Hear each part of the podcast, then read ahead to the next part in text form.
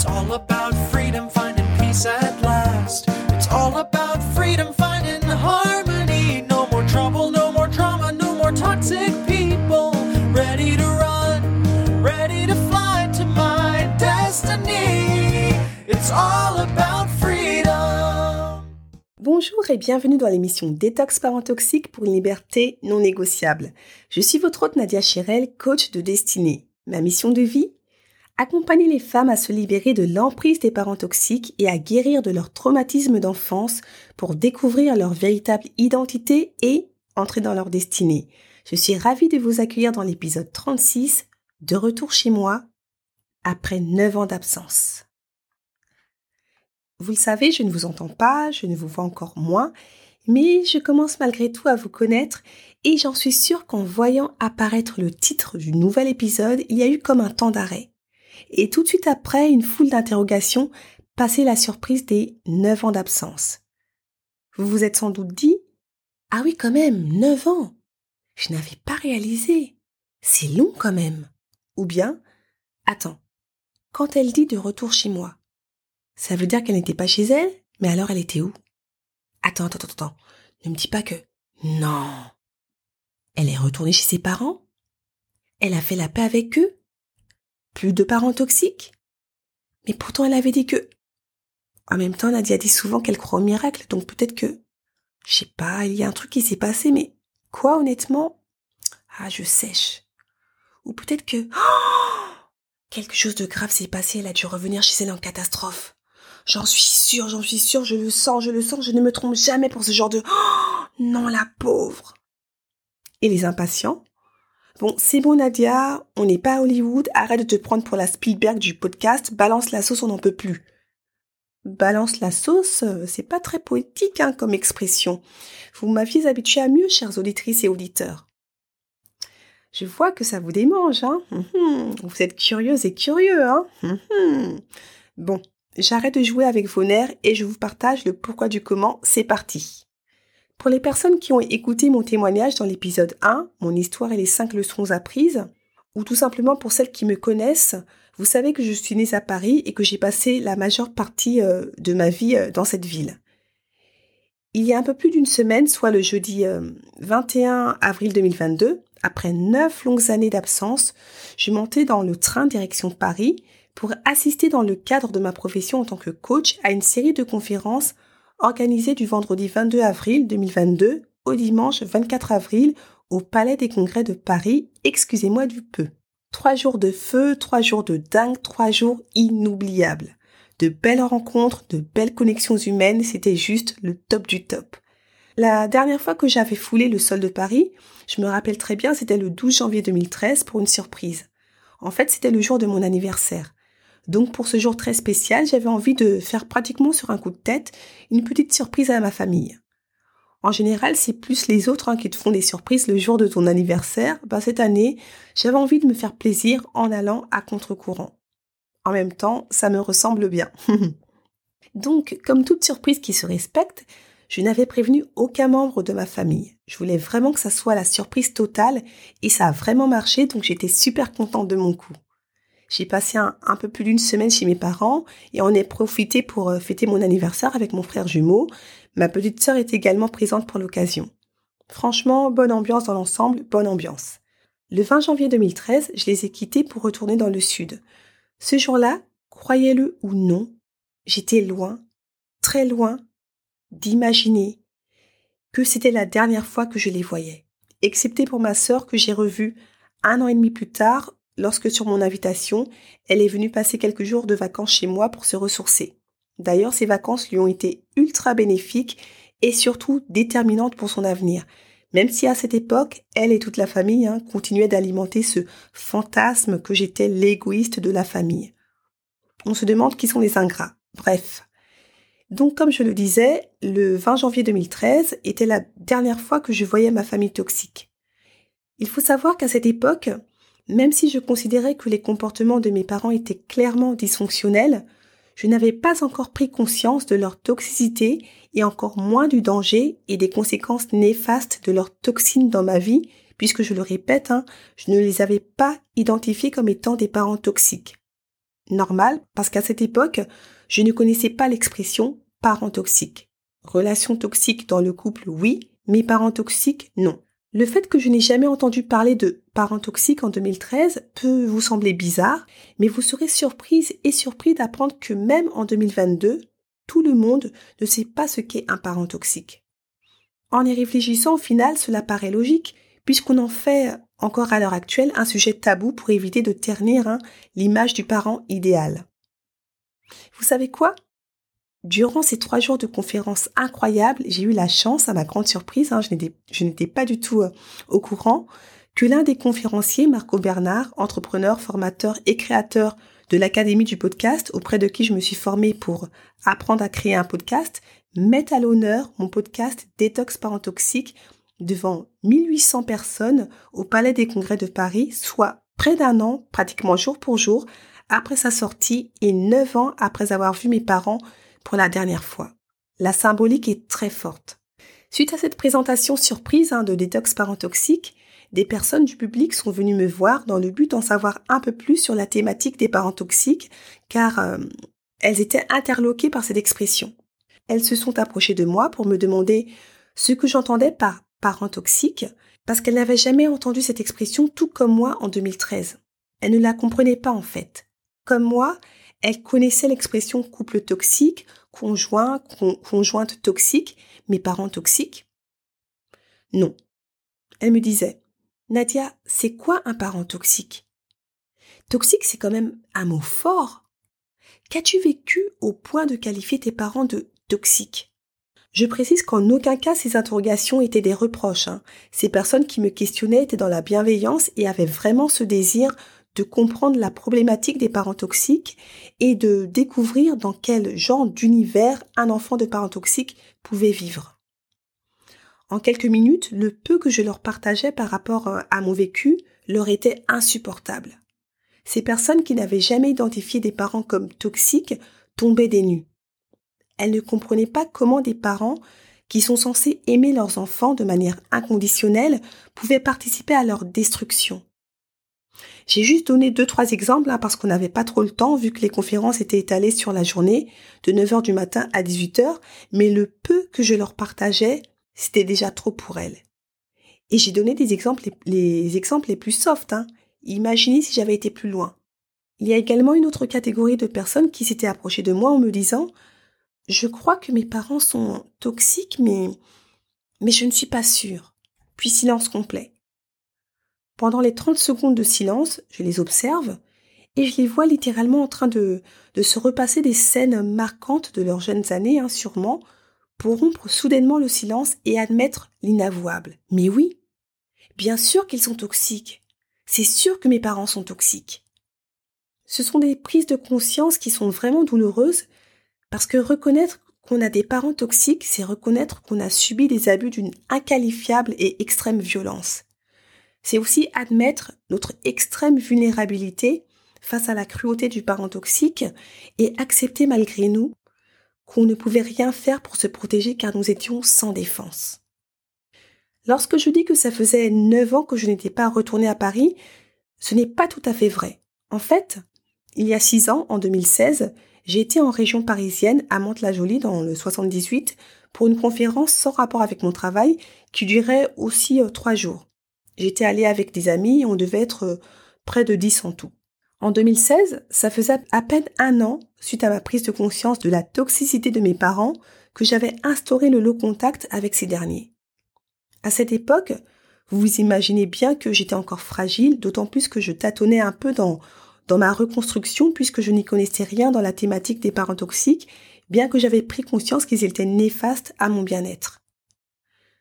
Comme je l'ai déjà précisé dans les précédents épisodes, notamment dans l'épisode 26 où je présente mon programme Coaching Détox Parents Toxiques, j'ai découvert et tout appris sur le monde des parents toxiques plus tard et toute seule. C'est forte de toutes ces connaissances couplées à mes expériences passées que pour m'en sortir, j'ai euh, bâti un programme pour me libérer de l'emprise des parents toxiques, programme revu et amélioré dont je fais à présent bénéficier mes clientes.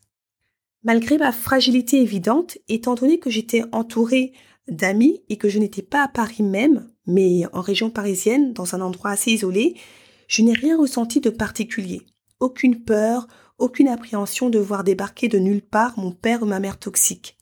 Vu l'endroit où j'étais, il y avait zéro risque que je puisse les croiser. J'étais donc sereine.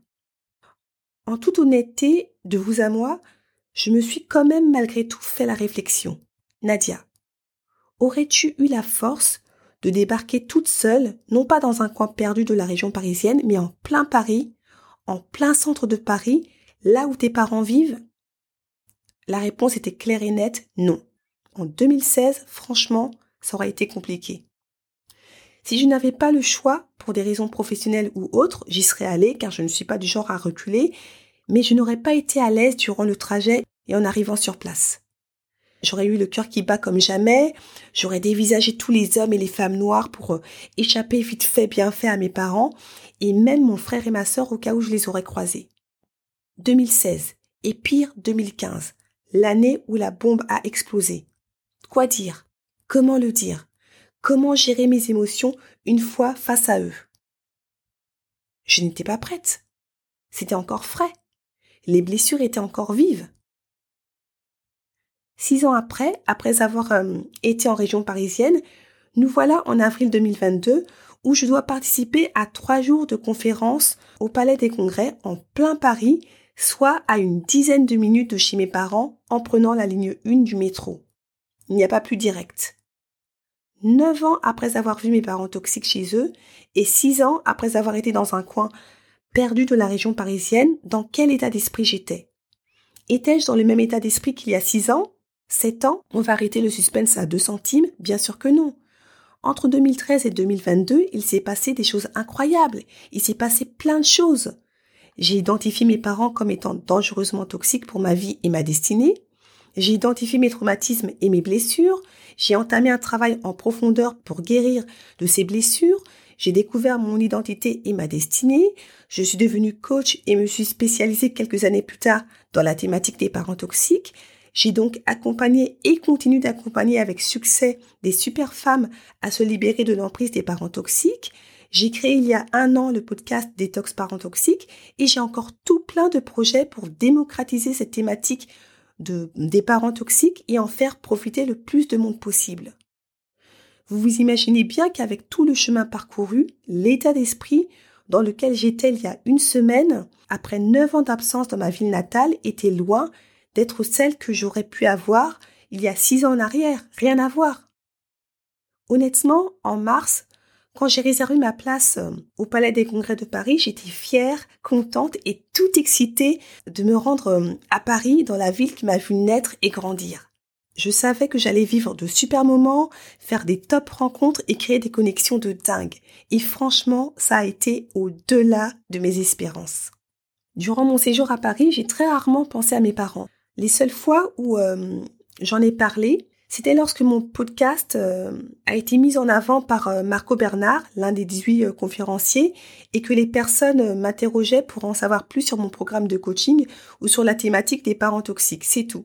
Lorsque je me promenais aux alentours du Palais des Congrès, durant la pause déjeuner, ou surtout lorsque je prenais la fameuse ligne 1 pour me rendre aux conférences, ligne, je le rappelle, où j'étais susceptible de rencontrer à tout moment mes parents, potentiellement également mon frère jumeau ou ma sœur, je le vivais très bien. J'étais très sereine, détendue, je ne regardais pas à gauche, à droite, complètement apeurée de rencontrer un membre de ma famille toxique, non.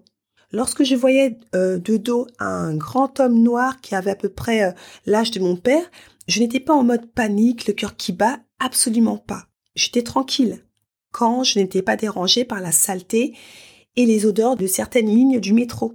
Mhm. Franchement, j'avais oublié à quel point les métros parisiens étaient sales. J'ai jamais supporté les métros parisiens. Depuis toute petite, la saleté et les odeurs nauséabondes du métro de Paris m'ont toujours répugné. Bref. Tout ça pour dire que ce qui m'a le plus dérangé à Paris, ce n'était pas l'éventualité de croiser mes parents toxiques, non. Ce qui m'a le plus dérangé, limite traumatisé, c'était clairement les odeurs et la propreté plus que douteuse des métros. Franchement, c'est pas possible. On dit que Paris est euh, la ville la plus romantique, mais quand tu prends le métro, c'est un véritable tue l'amour, quoi. Anyway.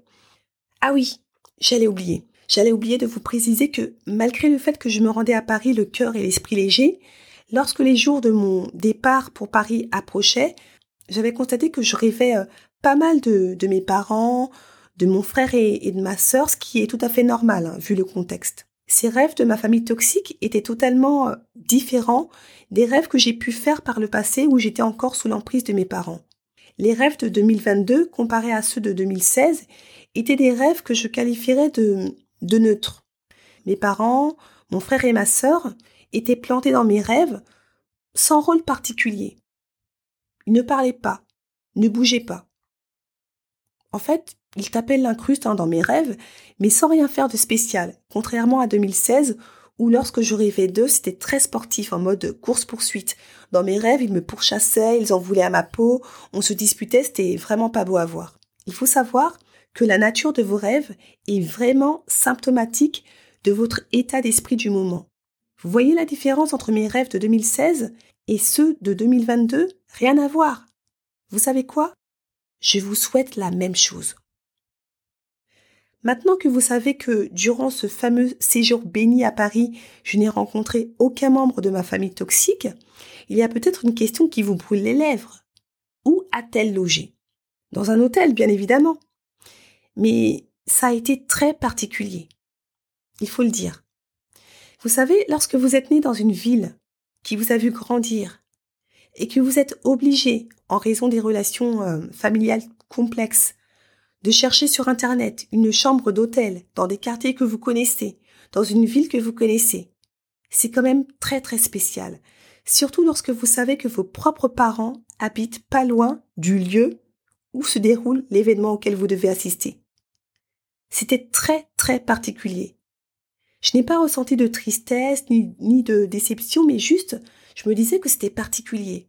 C'était le mot qui venait systématiquement à mon esprit. Particulier parce que la situation était particulière. Quand j'ai réservé ma chambre d'hôtel et qu'arrivé à Paris en roulant ma valise, je cherchais l'adresse de mon hôtel avec mon fameux GPS qui faisait des caprices, j'avais vraiment l'impression d'être une étrangère. Lorsque j'ai découvert ma chambre d'hôtel, je me suis dit waouh! Première fois que je réserve une chambre d'hôtel à Paris, ma ville natale. Space. Franchement, franchement, Franchement, il faut vraiment avoir des parents toxiques pour le vivre. C'est clair. Sur ces bonnes paroles, cette émission touche à sa fin.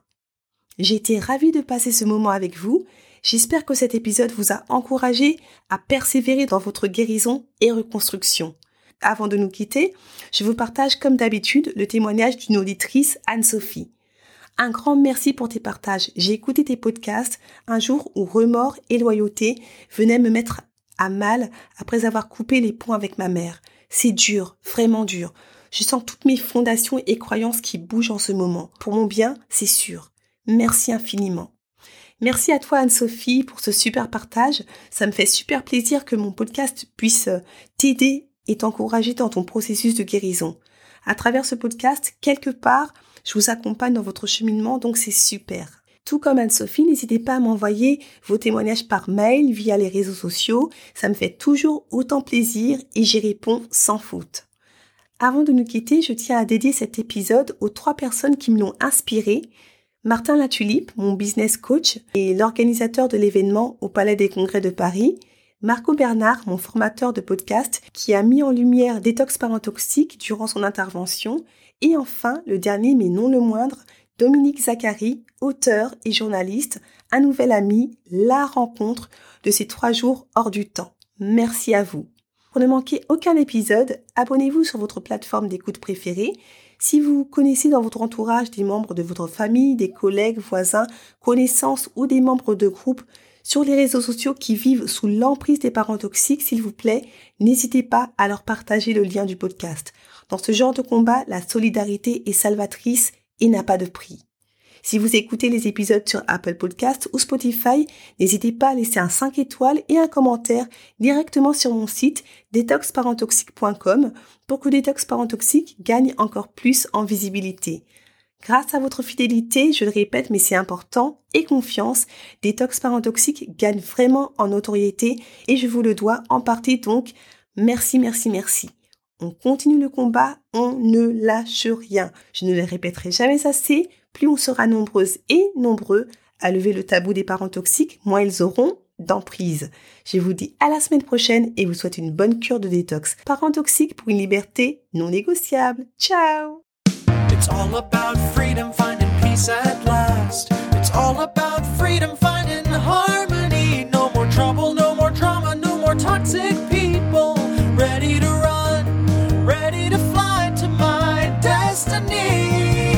all about.